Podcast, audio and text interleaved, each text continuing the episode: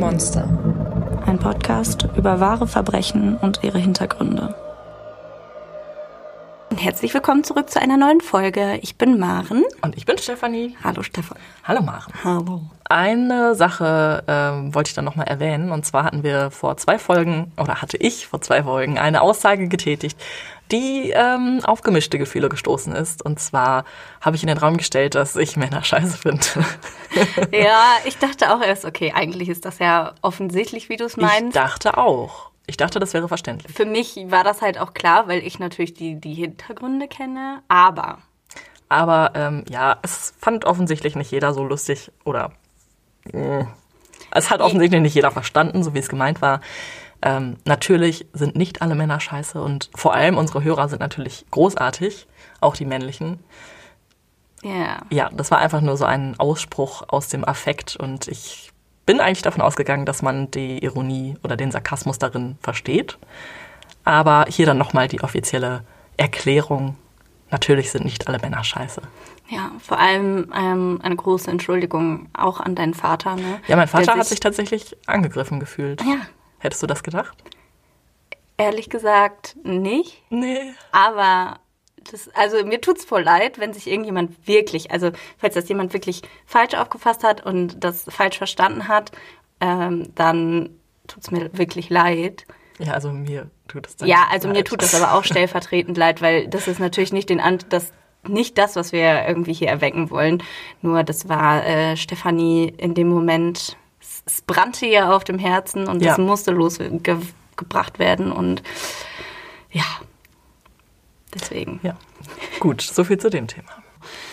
Ah, ich bin ganz unruhig und nervös. Alles wird gut, alles wird gut. Maren ist äh, heute ein bisschen neben der Spur, aber das ist ja auch ganz gut. Du musst nur zuhören Ja, und kannst dich berieseln lassen. ja, das habe ich auch dringend nötig. Also ich weiß nicht, ich, ich weiß nicht wieso, aber immer kurz vor Weihnachten, auch wenn ihr natürlich alle meine Liebsten seid und nichts Krasses von mir erwartet, denke ich mir immer und ich will immer allen helfen. Ich habe so ein Helfersyndrom. Ich will immer natürlich machen, dass ich meiner Mama was abnehme, dass ich meinen Großeltern was abnehme. Dann plane ich irgendwas mit meinem Bruder. Also im Prinzip plane ich immer irgendwas für meinen Bruder und mich und ich muss das dann machen. Wer kennt's nicht mit Geschwistern? Ähm, und irgendwie dann irgend so ein, zwei Tage vorher realisiert man dann, dass diese Pläne, die man macht, eigentlich gar nicht aufgehen und dann wird man unruhig. Und das ist, was gerade bei mir passiert. Und dann habe ich mich heute Morgen auch noch mit Marmelade bekleckert, mit Zahnpasta. Und dann habe ich vergessen, wo mein Fahrrad steht, dass es an einer ganz anderen Stelle steht. Deswegen, ich bin einfach durch den Wind. Alles wird gut. Alles wird gut. Ja, ich hoffe, euch geht's allen wesentlich besser und ihr seid entspannter als ich. Und Wenn nicht, dann versuchen wir das jetzt mit ein bisschen True Crime Spannung. Äh, zu ändern. Ja, wo, wo, in welches Land reisen wir heute? America. War klar, dass du keinen deutschen Fall nimmst. Spaß. Ja, ähm, kein Vorwurf, kein Vorwurf. Äh, Ja, da bin ich aber froh. Ich freue mich. Ich sehe schon, da unten liegt ein Buch. Exakt. Das heißt, dein heutiger Fall basiert auf einem Buch. Genau so ist es. Das hast du messerscharf erkannt. Ja, ich weiß, was soll ich sagen? Mein Du bist Verstand einfach, ist du bist einfach so ein Maren Sherlock. Sherlock. Aber eigentlich heißt er ja Sherlock mit Vornamen. Dann Ja. bin ich Maren Holmes. Momes. Momes. ja, okay. Okay. Okay. genug der äh, Rumrederei. Ich würde sagen, wir fangen an. Ja. ist entfernt. Hier leben rund 70.000 Menschen der amerikanischen Mittelschicht. In der Muir Woods Road stehen hübsch aneinandergereiht etliche Einfamilienhäuser, alle in Gelb- und Beige-Tönen. Die Anwohner haben große Garagen und SUVs, sie veranstalten Barbecues und feiern zusammen den 4. Juli. Das Wetter ist hier meistens gut, selbst im Dezember scheint noch die Sonne. Doch auch in dieser Idylle kann der Schein trügen. Denn hier ist jahrelang etwas Grausames passiert, von denen die Nachbarn nie etwas mitbekommen haben. Und dieses Grauen wird am 14. Januar 2018 enthüllt. Würdest du gerne in so einer amerikanischen Nachbarschaft wohnen, wo, wo immer so alles scheinbar? Friede, Freude, Eierkuchen? Ich hätte das voll gerne, dass man so mit seinen Nachbarn so Barbecues veranstaltet, wo die Kinder so auf der Straße spielen. Welche Kinder? Ja, die Katzen auf der Straße spielen und die Hunde. Also, ich würde gerne in Amerika leben, ja. Ja? Okay. Also jetzt nicht wegen der Politik oder so, weil das ist natürlich alles Kacke, aber so generell finde ich Amerika irgendwie ganz schön cool. Aber du warst noch nie da. Nein. Okay. Ja, ich, ich stelle es mir aber auch irgendwie auf jeden Fall entspannter vor als Deutschland. In welcher Hinsicht? Auf einfach so das, das Lebensgefühl. Ich weiß, weiß ich nicht. Ich weiß es auch nicht. Aber also ich kann da natürlich nur von Australia, meiner zweiten Heimat, Spaß. Hallo, Lisa. Spaß. Ein Spaß. äh, sprechen. Und da fand ich das Leben einfach, auch wenn ich arbeiten musste, so viel entspannter. Ja, aber ich glaube, Australien ist auch nochmal was ganz anderes. Ja, das stimmt auch. Ja, weiter im Text. Um 6 Uhr morgens geht ein Anruf bei der Notrufzentrale ein. 911, was ist Ihr Notfall? Okay, ich lebe in einer Familie von 15 Menschen und meine Eltern sind gewalttätig. Sie schlagen uns. Und zwei von meinen kleinen Schwestern sind jetzt gerade gefesselt. Sie fesseln uns, wenn wir Dinge tun, die wir nicht tun sollen. Am Telefon ist die kindlich klingende Stimme eines Mädchens. Ihr Name ist Jordan Turpin. Sie ist hörbar aufgeregt und erzählt der Dispatcherin, dass sie es nicht mehr ertragen kann, ihre Schwestern weinen zu hören, weil sie Schmerzen haben. Der Anruf dauert 20 Minuten. Dann trifft Jordan auf die zwei Deputies, die losgeschickt wurden, um das Mädchen zu treffen. Sie war todesmutig am frühen Morgen aus ihrem Elternhaus, ihrem Gefängnis, geflohen, um den Notruf abzusetzen. Da sie das Haus noch nie verlassen hat, wusste sie nicht, wo sie ist. Die Polizisten begleiten sie nach Hause und klopfen dort an die Tür. Und was die Beamten in dem Gebäude erwartet, wird für die nächsten Wochen die Schlagzeilen nicht nur in den USA beherrschen. Aber bevor wir jetzt zu den Details kommen, fangen wir erstmal ganz am Anfang an. David Allen Turpin wurde im Jahr 1961 geboren. Er wuchs in einer sehr gläubigen Familie auf und wurde christlich erzogen. Als er 16 Jahre alt war, hatte er bereits ein Auge auf die Tochter einer befreundeten Familie geworfen. Louise, die zu diesem Zeitpunkt erst 10 Jahre alt war, ahnte noch nichts von seiner Zuneigung. Warte, wie alt ist er zu dem Zeitpunkt? 16. 16. Ja, okay. Aber das ist ja schon richtig ekelhaft. Das ist schon eher ungewöhnlich. Schön, dass du das so pragmatisch ausdrückst. Politisch korrekt. Die beiden kannten sich schon ein ganzes Leben lang. Auch Luises Familie war streng gläubig. Beide gehörten der Pentecostal Church an, die in Deutschland als Pfingstbewegung bekannt ist. Es handelt sich dabei um eine Form des Christentums, die insbesondere den Heiligen Geist in den Mittelpunkt stellt. Beide Familien besuchen jeden Sonntag die Kirche, die Eltern wurden enge Freunde und so lernten David und Louise sich schon als Babys kennen, beziehungsweise sie als Baby und er als Kleinkind. Louise hatte keine einfache Kindheit. Ihr Großvater hatte sich bereits früher an ihrer Mutter Phyllis vergangen, als diese noch ein Kind war. Im vollen Bewusstsein dessen, was damals geschehen war, gab sie ihre drei Töchter dennoch immer wieder bei ihrem Vater ab. Allen voran Louise. Phyllis ging damit nicht nur ein Risiko ein. Es kam noch viel schlimmer. Sie bekam Geld von ihrem Vater dafür, dass er die Mädchen missbrauchen durfte. Deshalb brachte sie ihm die Kinder regelmäßig vorbei. Ja, der hatte halt ziemlich viel Geld und sie hatte halt ziemlich wenig Geld und deswegen hat sie quasi ihre Töchter verkauft. Weißt du, wie viel sie dafür bekommen hat? Nicht, dass das Nee. irgendwas entschuldigen würde. Keine Überhaupt nicht, aber äh, Ich denke nicht so viel. oh, I'm disgusted. Der Missbrauch begann schon, als Louise noch ein Kleinkind war und setzte sich fort, bis sie sich schließlich dazu entschied, von zu Hause wegzulaufen. Zu diesem Zeitpunkt hatte sie bereits seit einigen Monaten eine heimliche Beziehung zu David aufgebaut, obwohl er sechs Jahre älter war als sie. Sie war zu diesem Zeitpunkt 16. David hatte sie gebeten, mit ihm durchzubrennen und irgendwo ein neues Leben zu beginnen. Und Louise war begeistert von der Idee. Also machten sie Nägel mit Köpfen. Sobald David seinen Uni-Abschluss in Elektrotechnik in der Tasche hatte, zogen die beiden nach Texas, wo er seinen ersten Job gefunden hatte. David arbeitete jetzt für die Air Force und brachte ziemlich gutes Geld nach Hause. Er und Louise heiraten kurz nach ihrer Flucht von zu Hause und zogen in eine Zweizimmerwohnung in Fort Worth. Das frisch vermählte Ehepaar hat eine wunderbare Zeit.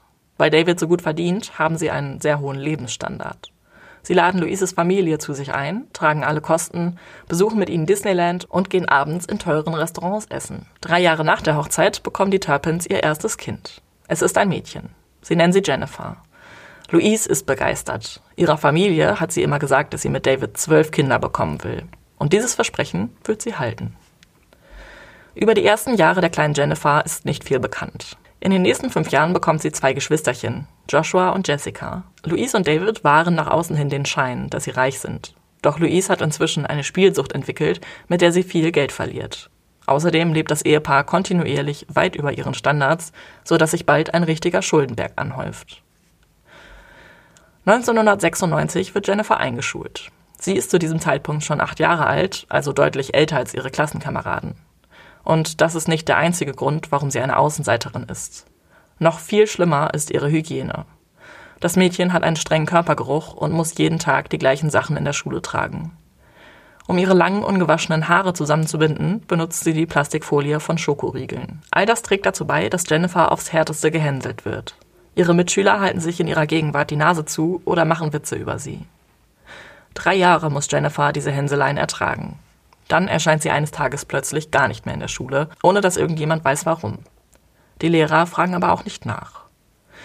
Louise und David sagen jetzt allen, dass sie ihre Kinder zu Hause unterrichten. Sie grenzen sich jedoch gleichzeitig immer mehr von der Öffentlichkeit und auch von ihrer Familie ab. Der Unterricht zu Hause, der ab jetzt und über die nächsten Jahre stattfindet, lässt jedoch stark zu wünschen übrig. Ab und zu geht Louise halbherzig einige Lektionen mit den Kindern durch. Aber sie lässt die Bildung ihrer Kinder immer wieder schleifen. Zwischen den einzelnen Stunden vergehen teilweise Wochen und irgendwann schläft das Homeschooling ganz ein. Jennifer versucht, ihren Geschwistern so viel wie möglich beizubringen. Aber sie war schließlich auch nur bis zur dritten Klasse im Unterricht und ja, viel mehr kann sie dann eben auch nicht machen. 1995 kommt das vierte Kind zur Welt, Jonathan. Im nächsten Jahr zieht Louises Schwester Elizabeth bei den Turpins ein. Sie soll dort für den Sommer wohnen und bekommt auf diese Weise einiges vom Familienleben mit. Und was sie sieht, beunruhigt sie. Louise und David zeigen ihren Kindern gegenüber keinerlei Liebe oder Zuneigung. Sie werden nie geküsst, umarmt oder getröstet. Nach außen hin wird das Paar immer als die perfekte Familie wahrgenommen, die es geschafft hat und den amerikanischen Traum lebt. Happy Family eben. Doch dieses Bild beginnt bei Elizabeth zu bröckeln. Später berichtet sie, dass die Kinder um Erlaubnis bitten müssen, um auf die Toilette gehen zu dürfen oder etwas zu essen. Die Eltern sind unverhältnismäßig streng mit ihrem Nachwuchs, insbesondere mit Jennifer, der Ältesten. Wenn die Kinder nicht gerade zum Essen unten sind, müssen sie die meiste Zeit auf ihrem Zimmer verbringen. Sie dürfen außerdem keinen Kontakt mit Elizabeth haben, es sei denn, ihre Mutter ist dabei. Sie wollte nicht, dass ich mit den Kindern spreche, erklärt Elizabeth später. Außerdem bekommt sie mit, dass David ein unberechenbares Temperament hat. Wenn ihm irgendetwas nicht passt, kann der sonst so ruhige Mann richtig ausrasten. Elizabeth findet recht bald einen Sommerjob. Auch in diesem Bereich will Louise die Kontrolle behalten. Sie besteht darauf, dass sie ihre Schwester dorthin bringt und wieder abholt. Außerdem verbietet sie ihr, bei der Arbeit Freundschaften zu schließen oder irgendwem zu erzählen, wo sie lebt. Dann beginnt David sich auch noch unangemessen zu verhalten. Er und Louise knacken das Türschloss im Badezimmer, als Elizabeth gerade duscht. Sie kommen rein und wollen zuschauen, wie sie duscht und sich dann abtrocknet. Elizabeth fühlt sich sehr unwohl in dieser Situation, aber ihre Schwester macht nur Scherze darüber, als wäre das völlig normal. Wie alt sind die zu der Zeit? Also Elizabeth, Elizabeth, Elizabeth ist ähm, 19 Jahre alt und Louise müsste ich jetzt ausrechnen. Okay, aber okay, also noch trotzdem noch extrem jung. Also ja, ich denke mal irgendwie so 2021 mhm. um den Dreh. Irgendwann zum Ende des Sommers hin bekommt Louise mit, dass Elizabeth sich mit einem Kollegen bei der Arbeit angefreundet hat und regelmäßig mit ihm zu Mittag isst. Daraufhin kommt sie einfach nicht wieder, um ihre Schwester abzuholen und ignoriert ihre Anrufe. Elizabeth muss auf einer Parkbank schlafen und wird auch die nächsten drei Tage ignoriert. Erst dann darf sie ihre Sachen abholen, um abzureisen. Äh, ziemlich harte Maßnahme. Drücke ich mal so aus. 1997 kommt das fünfte Kind namens Joy auf die Welt. Ein Jahr darauf erblickt Julianne das Licht der Welt. 1999 folgt Janetta. Und ja, alle Kinder fangen mit J an. Die Turpins sind inzwischen in ein neues Haus gezogen, nachdem ihr letztes Haus zwangsgeräumt werden musste, weil sie die Miete nicht gezahlt haben. Die Nachmieter sagen, dass das Haus in einem fürchterlichen Zustand war. Überall war Schmutz, es herrschte ein fürchterlicher Gestank und der Teppichboden war völlig mit Dreck verschmiert. In jedem Raum waren außerdem braune Flecken an der Wand, die scheinbar Fäkalien waren. Oh Gott. Jetzt leben die Turpins in Texas, in einer Stadt mit nur rund 800 Einwohnern. Das ist für sie der perfekte Ort, um von der Bildfläche zu verschwinden. Die Kinder dürfen David und Louise ab diesem Zeitpunkt nur noch mit Mutter und Vater ansprechen. Und wenn die inzwischen sieben Kinder bislang nur übermäßige Strenge erfahren haben, geht jetzt im neuen Haus die richtige Hölle los. Die Kleinen dürfen nicht mit den Nachbarskindern spielen und irgendwann dürfen sie das Haus gar nicht mehr verlassen. Louise und David finden immer irgendetwas, das sie stört, das die Kinder falsch machen. Dann werden sie geschlagen oder gleich durch den Raum geworfen. Aber Louise und David steigern sich immer mehr. Diese Bestrafungen reichen ihnen nicht. Wenn die Kinder sich daneben benommen haben, werden sie mit dem Gürtel geschlagen. Später gibt es außerdem noch einen Holzschläger oder ein Ruder. Duschen ist den Kindern nun völlig untersagt. Das dürfen sie nur einmal im Jahr, meist am Muttertag. Wenn die Kinder sich oberhalb der Handgelenke doch waschen und die Eltern das herausfinden, werden sie bestraft. Dann führen David und Louise die ultimative Strafe ein. Sie ketten die Kinder ans Bett an. Nach und nach dürfen die Kinder nur noch nachts wach sein. Meistens sind sie zwischen 1 und 5 Uhr nachts auf. Den Rest der Zeit schlafen sie. Auch bekommen sie nur während dieser Zeit zu essen. Und zwar fast jeden Tag das gleiche. Auf dem Speiseplan steht entweder ein Erdnussbutter-Sandwich oder gefrorene Burritos.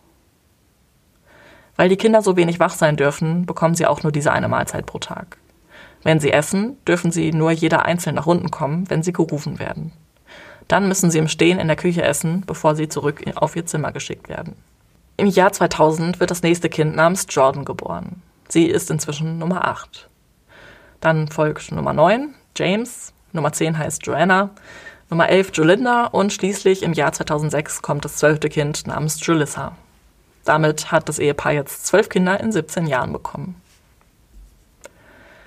Das Haus ist inzwischen so verdreckt und zugemüllt, dass David eines Tages einen großen Trailer kauft und ihn auf das Grundstück stellt. Die Familie zieht kurzerhand in den Wagen. Der Vater baut darin außerdem einen Käfig, um die Kinder einzusperren, die seine Regeln brechen. Teilweise sind die Kinder tagelang darin eingesperrt. Und dann sind David und Louise plötzlich weg. Ganze vier Jahre lang. Sie haben sich ein Apartment im 50 Kilometer entfernten Benbrook angemietet und nehmen nur die beiden jüngsten Kinder, Jolinda und Julissa, mit. Der Rest der Familie lebt weiterhin im Trailer. Äh, sehen die die Eltern in der Zeit auch? Also kommen die und bringen denen was zu essen oder? Ja, da komme ich jetzt zu. Okay. Joshua und Jennifer, die beiden Ältesten, bekommen die Aufgabe, sich um ihre Geschwister zu kümmern. Man könnte meinen, dass diese Zeit für die Kinder eine Erleichterung war und dass es ihnen besser ging doch weit gefehlt. Da sie ihr ganzes Leben lang schon unter der Fuchtel ihrer Eltern stehen und nichts anderes kennen, halten sie sich weiterhin an die Regeln. Mutter und Vater rufen mehrmals täglich an, um zu kontrollieren, dass doch alles so läuft, wie sie sich das vorstellen. Die Kinder müssen weiterhin in den Käfig, wenn sie etwas falsch machen. Joshua, der die Aufsicht darüber hat, weiß, dass er sonst in den Käfig muss, wenn er die Regeln nicht durchsetzt. Manchmal bringt David Tiefkühlessen vorbei, aber Louise kommt ihren Nachwuchs in dieser Zeit nie besuchen. Eines Tages versucht Jennifer auszubrechen. Sie trifft auf die Nachbarn, ist völlig verängstigt und fragt, wie sie einen Job, ein Auto und eine Wohnung bekommt. Shelley, die Nachbarin, bringt sie daraufhin in die Innenstadt, damit Jennifer sich nach einem Job erkundigen kann. Aber da sie noch nicht mal einen Ausweis oder einen Führerschein hat und außerdem auch sozial halt überhaupt nicht irgendwie kompatibel ist, Ja. kommt sie damit nicht weit. Als sie schließlich nicht mehr weiter weiß, ruft sie ihre Mutter an. Die sammelt sie dann ein und bringt sie zurück zum Trailer. Erst als das Haus, in dem die Turpins eigentlich wohnen sollten, zwangsgeräumt wird, kommen David und Louise zurück. Sie packen ihre Sachen, schnappen die Kinder und machen sich aus dem Staub. All ihre Tiere, darunter Hunde, Schweine, Ziegen und Hühner, lassen sie zurück. Als die Nachbarn nach einigen Tagen bemerken, dass das Haus leer steht, entscheiden sie sich, einen Blick hineinzuwerfen. Sie sind neugierig, wie die Großfamilie dort gelebt hat und was sie darin sehen, beunruhigt sie zutiefst. Zunächst gehen sie zu dem Trailer, weil sie darin Geräusche hören. Als sie die Tür aufmachen, rennen plötzlich die zwei Chihuahuas der Familie raus und verstecken sich im Gebüsch. Die Tiere hatten die letzten Tage scheinbar überlebt, indem sie benutzte Windeln fraßen und aus der Toilette tranken. Der Teppichboden war herausgerissen worden, die Wände sind mit Fäkalien beschmiert und es stinkt bestialisch.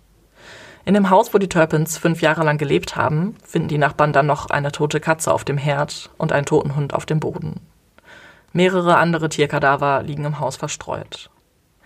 Die Vermieter brauchen drei Monate, um das Gebäude wieder in einen halbwegs vernünftigen Zustand zu versetzen. Als nächstes mieten die Turpins ein hübsches Haus in Murrieta, Kalifornien. Der Hauptgrund für Louise, wieder nach Kalifornien zu ziehen, ist, dass sie glaubt, mit ihrer Familie groß im TV rauskommen zu können. Zu dieser Zeit gibt es mehrere Reality-TV-Sendungen in Amerika, die das Leben in Großfamilien zeigen. Louise glaubt, dass ihre eigene Familie dafür wie geschaffen ist und fängt an, regelmäßig Bilder auf Facebook zu posten, um entdeckt zu werden. Die Fotos zeigen die Familie natürlich nur dann, wenn alle frisch gewaschen sind. Etwa bei den seltenen Ausflügen nach Disneyland mit der Verwandtschaft oder bei einer der drei neuen Ehegelübde, die David und Louise über die nächsten Jahre in Las Vegas ablegen. Da müssen die Kinder immer dabei sein. Wenn sie fotografiert werden, müssen außerdem alle die gleichen Klamotten tragen. Fast wie so ein Kult. Absolut wie ein Kult. In der neuen Nachbarschaft fällt den Anwohnern auf, dass im Turpin-Haus nachts immer das Licht brennt. Einige Nachbarn bemerken sogar, dass die Kinder zu dieser späten Stunde im Haus hin und her marschieren müssen. In einer Reihe von Zimmer zu Zimmer. Wie beim Militär. Eines Tages kommt es zu einer Situation, in der David seiner Tochter Jordan zu nahe kommt. Er befiehlt ihr, in den TV-Raum zu kommen. Dann zieht er ihre Hose runter und zwingt sie, sich auf seinen Schoß zu setzen. Nur weil Mutter in diesem Moment nach Hause kommt und Jordan schnell ausspringen kann, ist nicht mehr passiert.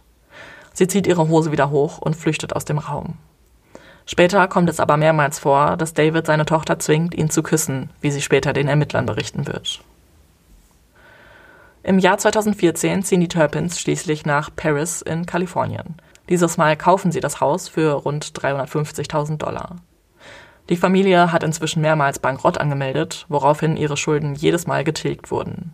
Dennoch bekommen sie den Kredit, indem sie nur 5000 Dollar Eigenkapital einbringen.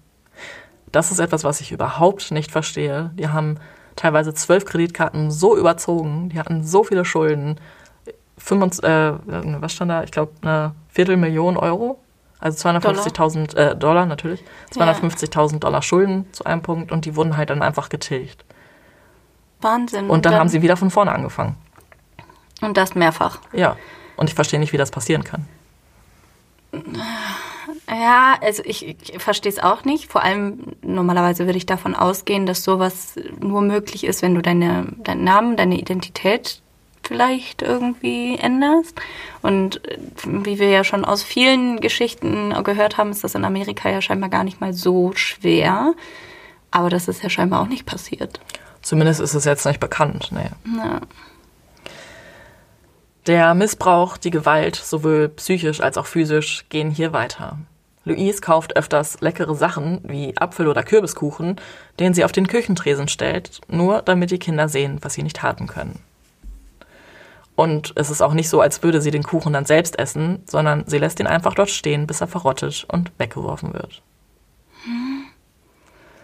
Okay. Etwas ähnliches machen die Eltern mit Spielsachen.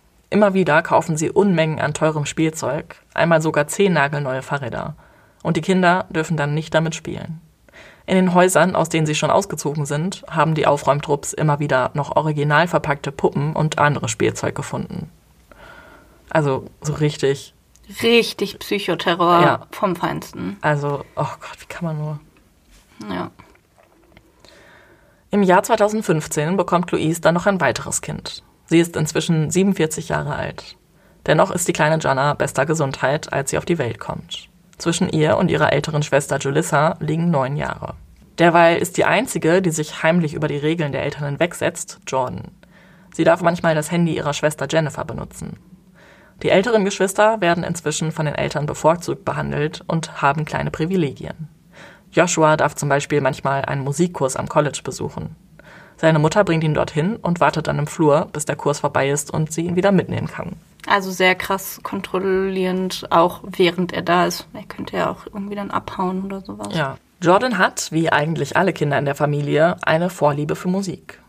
Da den Turpin-Kindern aber keine Instrumente zur Verfügung stehen, beginnt Jordan zu singen. Sie schreibt auch eigene Songs und filmt diese heimlich im Badezimmer mit dem Handy. Dann lädt sie sie auf YouTube hoch. Jordan legt auch einen eigenen Twitter-Account an und kommt so in Kontakt mit der Außenwelt. Louise bekommt davon nichts mit.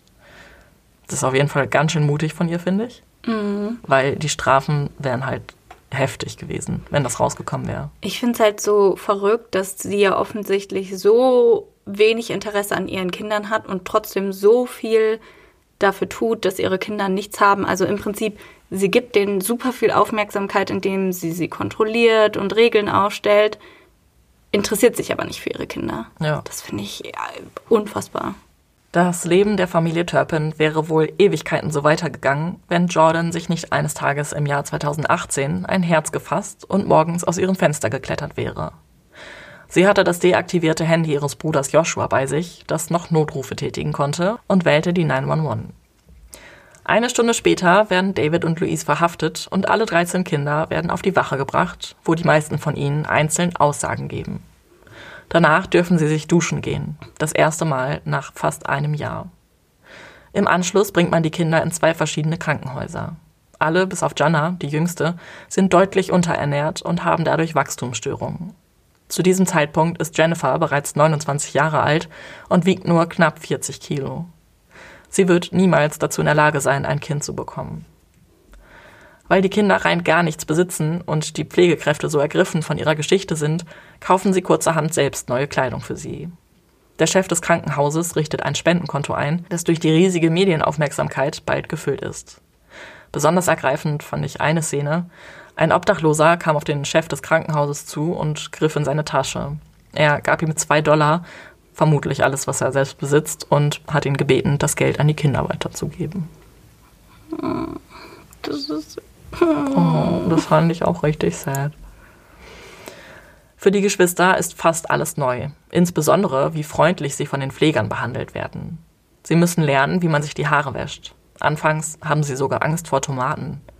Erst als eine Pflegerin reinbeißt und ihnen zeigt, dass die nicht gefährlich sind, probieren sie selbst. Frisches Gemüse haben die Kinder noch nie zuvor in ihrem Leben gesehen. Oder geschmeckt. Ja, oder auch das. Die Jungen bekommen ihren ersten richtigen Haarschnitt. Bislang mussten sie immer die gleiche Langhaarfrisur tragen wie ihr Vater. Louises und Davids Verhalten im Gefängnis ist sehr unterschiedlich. Die Schwester Elizabeth, also nicht jetzt Nonne, sondern die Schwester von Louise, Elizabeth, mhm. besucht beide an verschiedenen Tagen. Sie berichtet, dass Louise wie in einer Scheinwelt lebt und sich weigert einzusehen, dass sie etwas falsch gemacht hat. David hingegen brach bei ihrem Besuch in Tränen aus und zeigte durchaus Reue. Louise wurde während ihrer Zeit im Gefängnis mit einer hysterionischen Persönlichkeitsstörung diagnostiziert. Diese Form der psychischen Störung zeichnet sich vor allem durch manipulatives und sehr dramatisches Verhalten aus. Dies resultiert aus einem übermäßigen Bedürfnis nach Aufmerksamkeit. Beim Prozess bekennen sich David und Louise nach langem Hin und Her für schuldig. Sie akzeptieren die Anklage von 14 Vergehen pro Person, inklusive Freiheitsberaubung, Folter und Gefährdung eines Kindes. Ursprünglich hatte die Anklage dem Paar jeweils 50 Fälle vorgeworfen, doch in einem Deal hat man sich dann auf 14 geeinigt, wenn sie sich zu den Taten bekennen. Beide wurden zu einer lebenslangen Haftstrafe verurteilt. Sie bekommen jedoch die Möglichkeit der Freilassung nach 25 Jahren. Sie dürfen ihre Kinder nie wiedersehen oder kontaktieren. Vor Gericht erschienen jedoch Jennifer und Joshua und machten eine Aussage. Sie lasen auch Briefe von ihren Geschwistern vor. Bei sich hatten sie einen speziell ausgebildeten Supporthund namens Raider. Im Prozess hat Louise sich unter Tränen für das entschuldigt, was sie ihren Kindern angetan hat. Sie sagt, sie wollte ihnen niemals wehtun. Das halte ich für eine Lüge. Hm. Heute geht es den Kindern den Umständen entsprechend gut. Einige von ihnen leben bereits alleine, nachdem sie das Leben im Alltag erst ganz neu lernen mussten. Einer von ihnen hat bereits einen College-Abschluss, andere holen gerade ihre unzureichende Bildung nach. Die jüngeren Kinder leben alle in Pflegefamilien. Sie sind alle größtenteils von der Öffentlichkeit abgeschirmt. Ich weiß gar nicht, was ich dazu sagen muss. Ich habe richtig Gänsehaut zwischendurch bekommen. Ähm, wie heißt das Buch genau? Magst du uns da mal ein bisschen mehr zu Aber ja, sagen und wo du das her hast? Also das Buch heißt The Family Next Door und ist von John Glatt. Ähm, ich kann es nicht empfehlen. Nicht? Nee.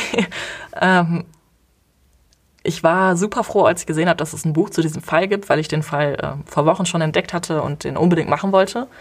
Und es ist halt immer cool, wenn du ein Buch dazu hast, weil mhm, dann hast du halt klar. viel mehr Infos.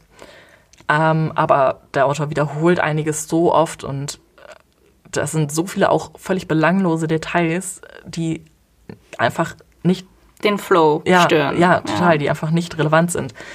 Und deswegen kann ich das Buch an sich nicht empfehlen, aber ja. Ähm, genau, hört euch einfach die ganze Folge an, dann, wenn ihr hier angekommen seid, dann habt ihr alles Notwendige gehört. Quasi. Ja, natürlich gibt es da noch viel mehr zu erzählen. Ne? Und ich bin jetzt auch nicht im Detail auf die einzelnen ähm, Misshandlungen eingegangen oder ja, über den Verlauf der Jahre. Da, also die Kinder haben ja jahrelang einfach diese Hölle durchgemacht. Das habe ich jetzt natürlich sehr kurz zusammengefasst. Ähm, Ja, aber ich wollte den Fall halt unbedingt erzählen, weil er einfach so krass ist und ähm, diese Kinder mir so unfassbar leid tun.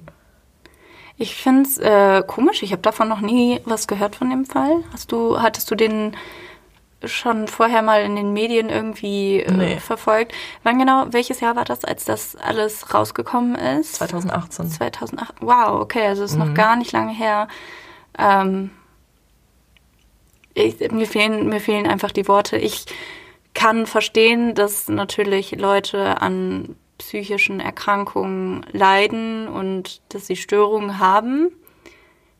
Aber dass das über so eine lange Zeit so extrem und so bestialisch abläuft, finde ich, finde ich einfach unfassbar. Also da, da fehlen mir die Worte und ich kann mir einfach nicht vorstellen, wie jemand mit sowas umgehen kann und wie die Kinder jetzt ein normales Leben, sag ich mal, in Anführungszeichen führen. Okay, die kleineren vielleicht noch, die Ja. haben eine Chance auf, ich würde sagen, da ist es ja auch quasi so eine Resozialisierung oder eine erste Sozialisierung, weil klar, sie haben zwar immer unter sich die anderen Geschwister gehabt, aber du kannst mir nicht erzählen, dass sie überhaupt irgendwie sozial kompatibel sind, weil sie überhaupt gar nicht wissen, wie funktioniert überhaupt, also selbst wenn sie jetzt einen Job wollen, wie funktioniert das zu arbeiten? Die können Ja. ja, vermutlich nicht mal richtig lesen und schreiben. Einige nicht, nee. Und also die Bildung, die sie ja da zu Hause vermeintlich in den ersten Jahren bekommen haben, wird ja bei weitem nicht ausreichen. Und ich kann mir auch gut vorstellen, dass die Eltern da wahrscheinlich irgendwie, wenn irgendeiner von den älteren Geschwistern da war, der die irgendwie unterrichten wollte oder so, vermutlich auch interveniert haben, oder?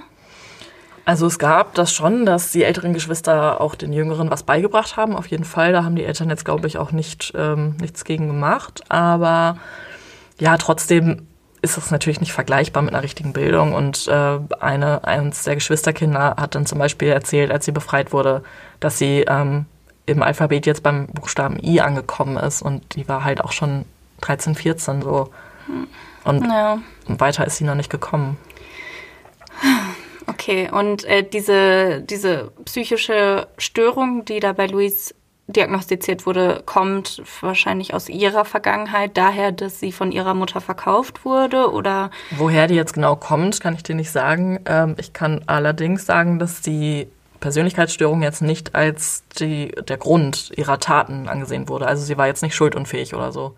Es Okay. war einfach nur, ähm, ja, Quasi der gehörte ins Auslöser. Gesamtbild. Nee, es war auch nicht der Auslöser. Wieso hat sie das, also ich verstehe den Hintergrund nicht, wieso sie das überhaupt alles gemacht hat. Ja, das kann ich auch nicht so ganz erklären. Also ähm, die Familie hat immer vermutet, dass es um Kontrolle geht, weil sie in ihrer Kindheit so gar keine Kontrolle hatte und dass sie dann versucht hat, einfach die Kontrolle zu behalten. Aber warum sie jetzt unbedingt ihre Kinder so ja misshandelt hat, das hat sie nie erklärt.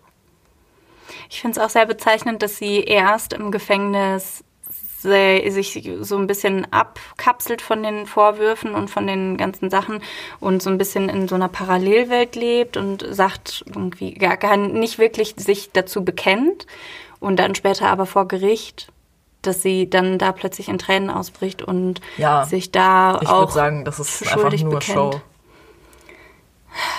Also der Geltungsdrang bei ihr ist ja irgendwie sehr extrem, was ich gar nicht richtig verstehen kann, weil ihr ja auch klar sein muss, dass die Fassade, die sie für die paar Momente, die sie da aufbaut, dass sie die ja gar nicht halten kann, weil das eben einfach so, das ist ja wie so ein Blatt Papier, das du vor so einen Scheißhaufen hältst. Sorry, aber so, weißt du? Ja, es tut mir leid, das ist jetzt vielleicht eine schlechte Metapher. Ich fand sie ziemlich gut. ja, weil, also, das tut mir leid, aber du kannst doch dahinter sehen und du, du merkst doch schnell, was da passiert ist. Ich find's verrückt. Hat sich da nie jemand drum gekümmert? War da nie irgendwie so ein CPS, also Child, Child, Child eine Child, äh, so ein Child Support Service oder sowas, oder wie das heißt? Protective Service. Protective Service, ja. Nee, war da tatsächlich nicht. Ähm, David hatte irgendwann, als sie dann umgezogen waren, ähm, eine äh, so eine richtige Schule angemeldet, also so eine kleine Home Homeschool, eine kleine Schule mit äh, ja halt den ganzen Kindern und Ja. hat dann jedes Jahr quasi auch wieder gesagt, äh, so das ist hier meine Sandcastle Day School, hat er die genannt. Und das war jetzt seine Schule quasi. Er war der ähm, Schulleiter mhm. und das hat auch nie jemand überprüft.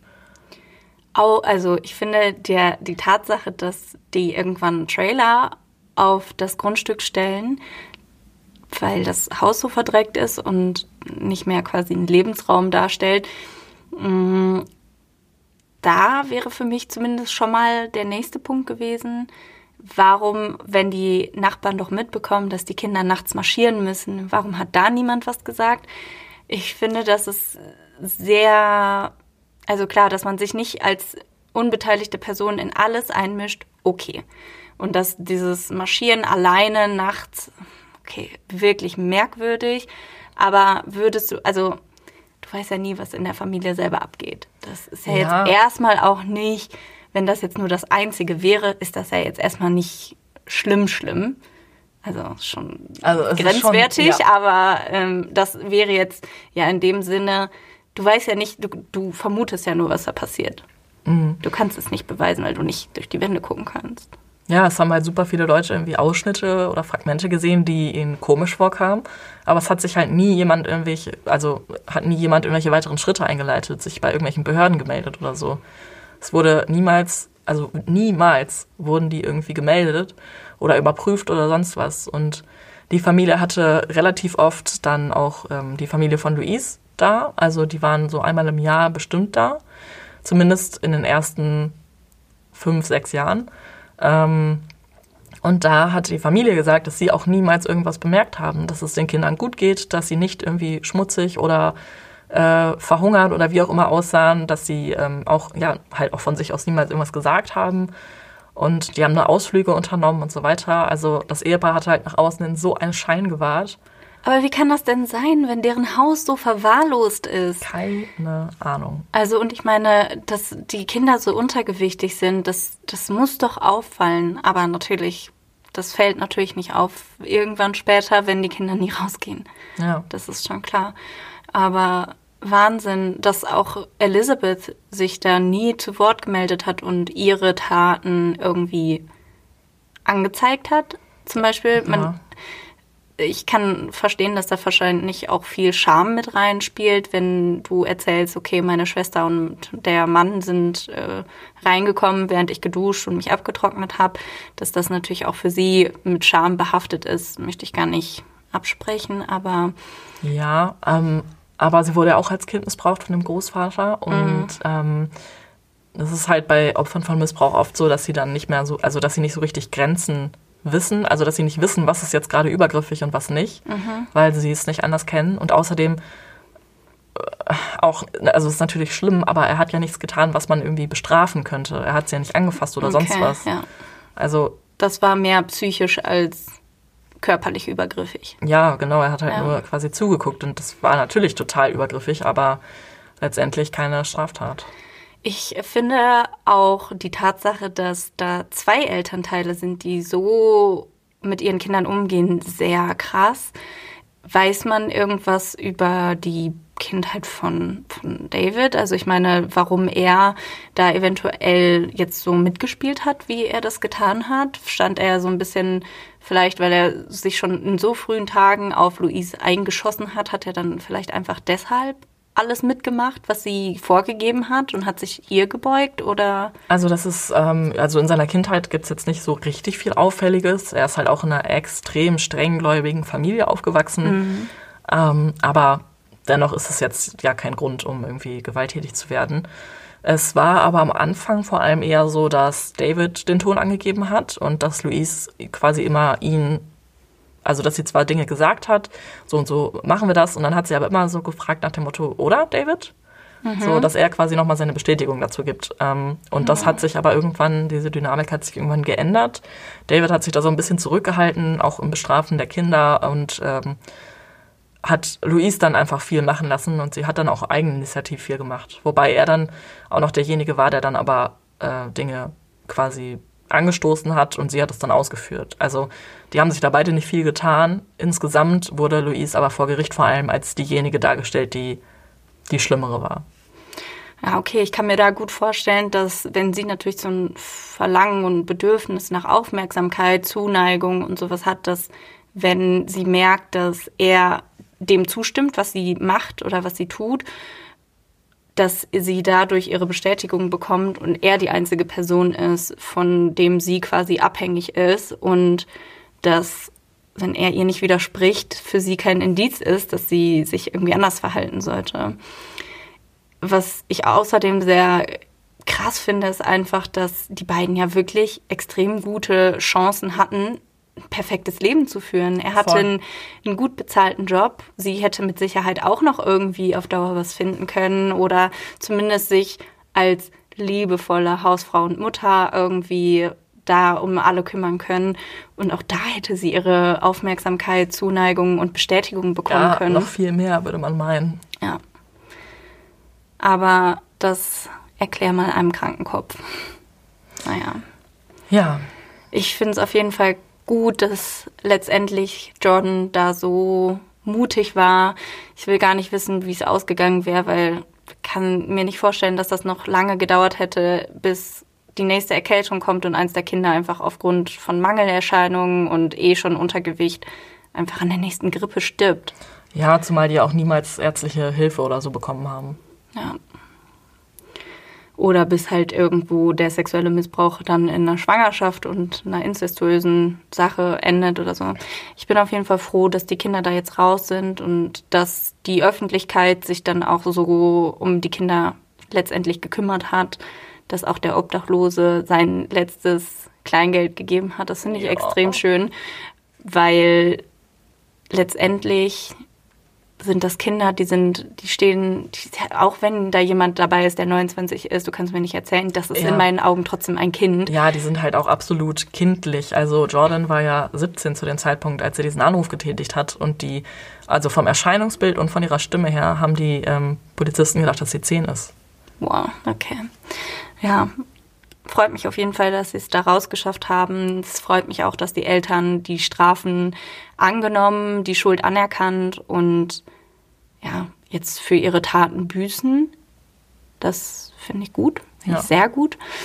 Mm, ich hoffe, dass die nicht rauskommen. Ich hoffe nicht, dass also sie irgendwie bei sowas hätte ich immer Angst, dass wenn die Leute dann irgendwann noch mal rauskommen und dann irgendwo vielleicht irgendwie ein Pflegekind oder sowas aufnehmen und dann wieder so einen Scheiß abziehen. Also ich glaube nicht, dass sie das irgendwie dürften. Naja, sie durften eigentlich auch keine Kredite oder sowas aufnehmen. Ja, aber, aber ich hoffe mal, dass jetzt inzwischen auch sich da ein bisschen was getan hat und äh, ja. man auf sowas dann achtet. Okay. Also es sind ja jetzt eh noch mehr als 23 Jahre, die da für auf die beiden Fall abzusitzen sind. Werden, ja. Abzusitzen, ja, genau. Wow, ich bin ganz, mir fehlt der Atem. Ich bin ganz mitgenommen. Danke für den Fall. Ja, der letzte Fall des Jahres und heute mal keine Leiche, aber dennoch ein ziemlich hartes Verbrechen, das, wie ich finde, man auch besprechen sollte. Und ja, ihr könnt uns ja mal bei Instagram schreiben, was ihr über den Fall denkt. Und falls ihr auch das Gefühl habt, dass vielleicht bei Nachbarn, Freunden oder irgendwem etwas passiert mit den Kindern oder anderen Familienangehörigen, die, wo Sachen passieren, die ihr denkt, das ist nicht normal oder vielleicht sollte da mal jemand irgendwie nachschauen oder sich drum kümmern, dann sucht euch auf jeden Fall Hilfe, weil wir möchten natürlich nicht, dass es irgendwem da draußen schlecht geht, weil jemand anders vielleicht sich nicht unter Kontrolle hat, weil jemand anders ja einfach unfair mit den Kindern oder anderen Sachen umgeht, auch wenn es um Tiere geht. Ich fand das richtig krass, dass sie da auch so viele mm. Tiere hatten, die auch da tot rumlagen. Richtig krass, ja. Schaut nicht weg, greift ein, seid mutig und am Ende wird das hoffentlich immer alles ein gutes Ende nehmen. Besser einmal zu viel als einmal zu wenig. Genau, das denke ich mir aber auch. Hast du schön gesagt. Hoffe, dass ihr das jetzt gut verdauen könnt und. Hilfst du uns vielleicht dabei mit einem Ich Witz? helfe uns dabei. Okay, vielleicht, weil das jetzt so ein hartes Ding war, geben wir heute mal wieder zwei Witze zum Besten. Ja. Mehr Witze ist, als ist immer gut. Mein Freund ist Archäologe. Ich habe ihm einen gebrauchten Tampon gezeigt. Er wollte mir aber nicht sagen, aus welcher Periode dieser stammt. Okay, der ist richtig gut. Sorry, aber der ist 1A. Der ist gut, ne?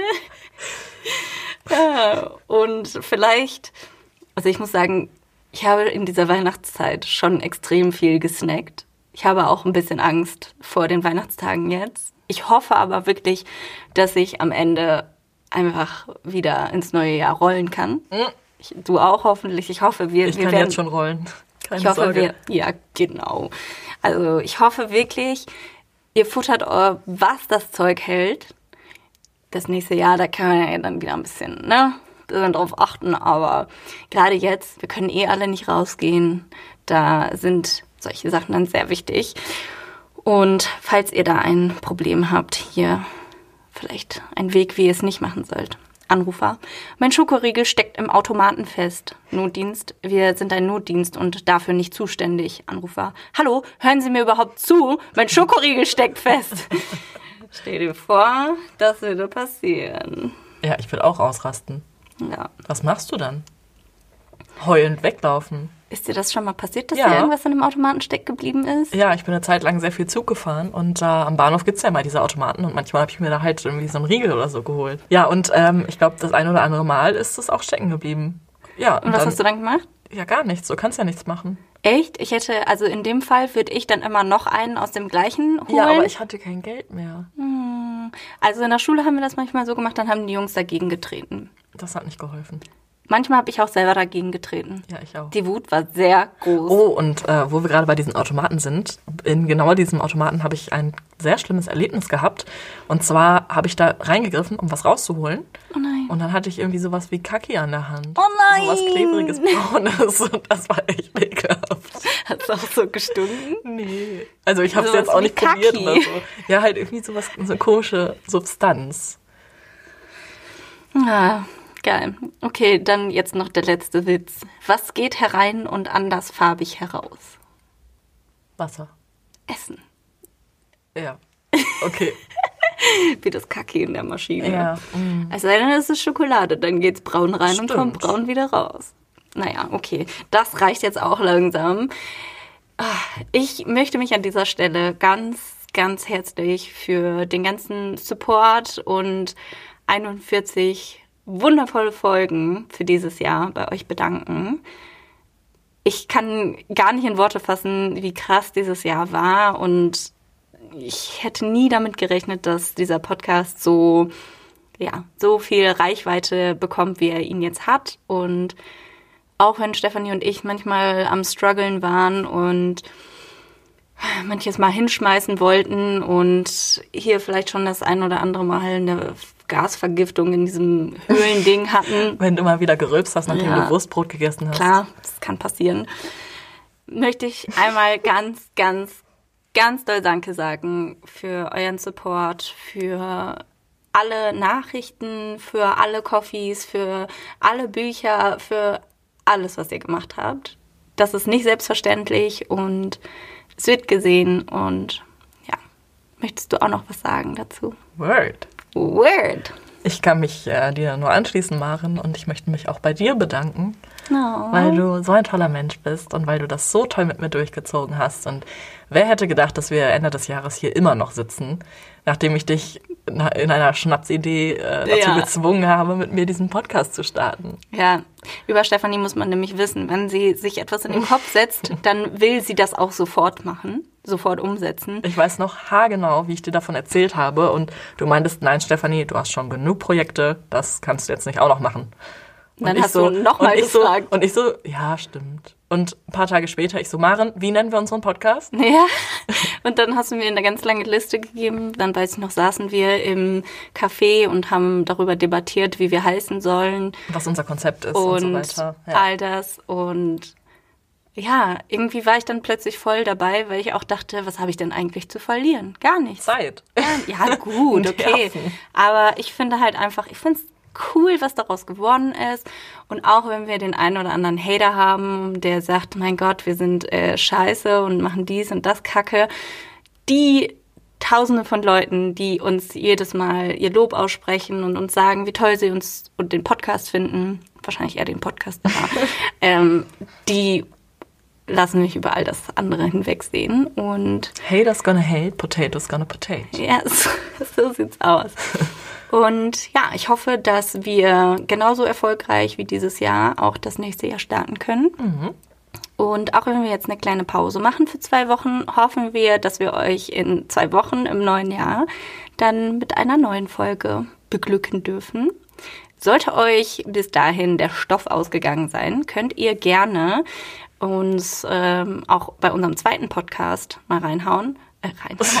Hau mal rein, Ihr doch. könnt uns auch beim zweiten Podcast, könnt ihr da mal reinhören. Das ist kaltblütig und den findet ihr bei Podimo. Habt ihr noch kein Podimo, dann kein Problem. Dann könnt ihr euch mit unserem ähm, Link drei Monate Podimo zum Preis von einem holen. Das heißt 4,99 für drei Monate Podimo. Da könnt ihr nicht nur uns als exklusiven Podcast hören, sondern auch jede Menge andere Podcasts.